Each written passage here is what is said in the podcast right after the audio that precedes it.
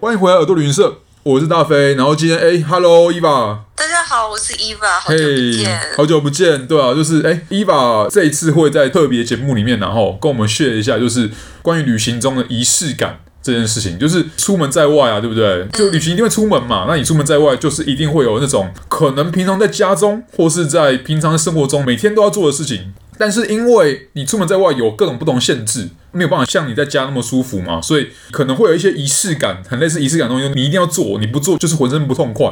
但是你也许会在因为旅途的一些限制，刚刚提到的，那会让你没有办法进行这样的仪式感。我听说伊凡你就有像这样的事情，对不对？对，我觉得这可能蛮多人都有像我一样的习惯，就是我本身有一点洁癖，所以我每天都一定要洗澡洗头。嗯。那有一次我是去约旦旅行，之前好像在前几季有讲过。对。然后我是到那个沙漠里面去住一晚。红色沙漠吗？对对，红色沙漠。OK。就是 Wadi Rum。对。然后他们沙漠里就是帐篷算是有搭好，然后他们也有盖了一个。很奇妙，就是真的有在沙漠里盖了一个，我觉得算蛮大的那种洗漱间，就是有洗澡，然后也可以刷牙，就是有一些接，我不知道他们从哪里接来的水线，然后但是 这个你就不要问了。对，但是因为我本身就是有非常严重的洁癖，所以我就是一天不洗澡跟不洗头，我会很疯，有点受不了，受不了。对，受不了。而且你在去 Wadi Rum 的路上，你整路都是被沙漠的风沙吹。对。所以其实很，我觉得很脏。然后，可是他们盖的那个洗漱间里面的水真的是只有这样滴答滴答，就是你把它打到最大，它也是这样滴答滴答。然后我就一个人，就是用那个滴答的水，硬是就是洗了全身的澡，跟又洗了头。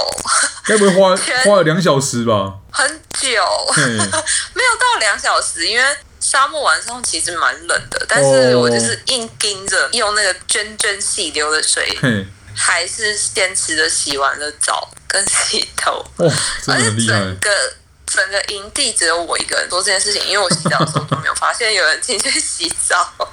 这个哦，这个就是难怪会有很多人，你知道，出门在外会拿那种你知道干洗手啊，或干洗澡吗？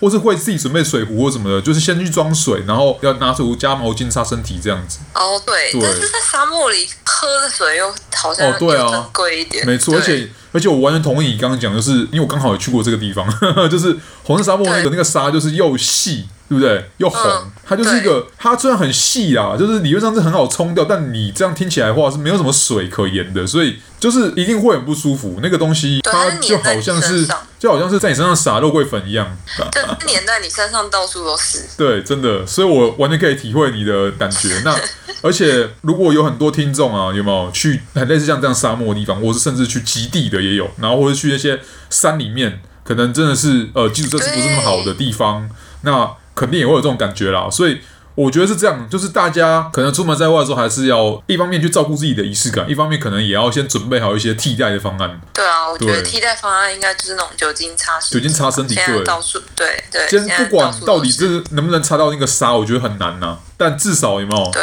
你那个就是比较干净一点啦。对，有擦那个感觉就有擦。对，所以就是觉得哎。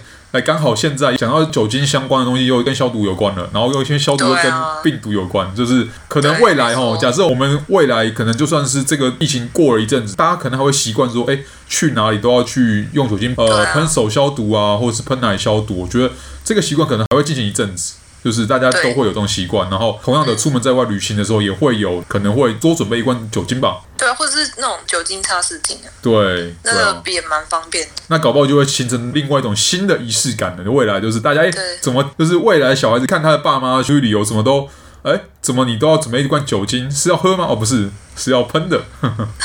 或者是酒精擦拭巾，不管怎么样都手伸出来擦一下。对，就即使未来可能小孩子都可以什么什么磁浮列车可以咻一圈就跑欧洲了。对。然后下车之后还是要拿那个酒精喷一下。对。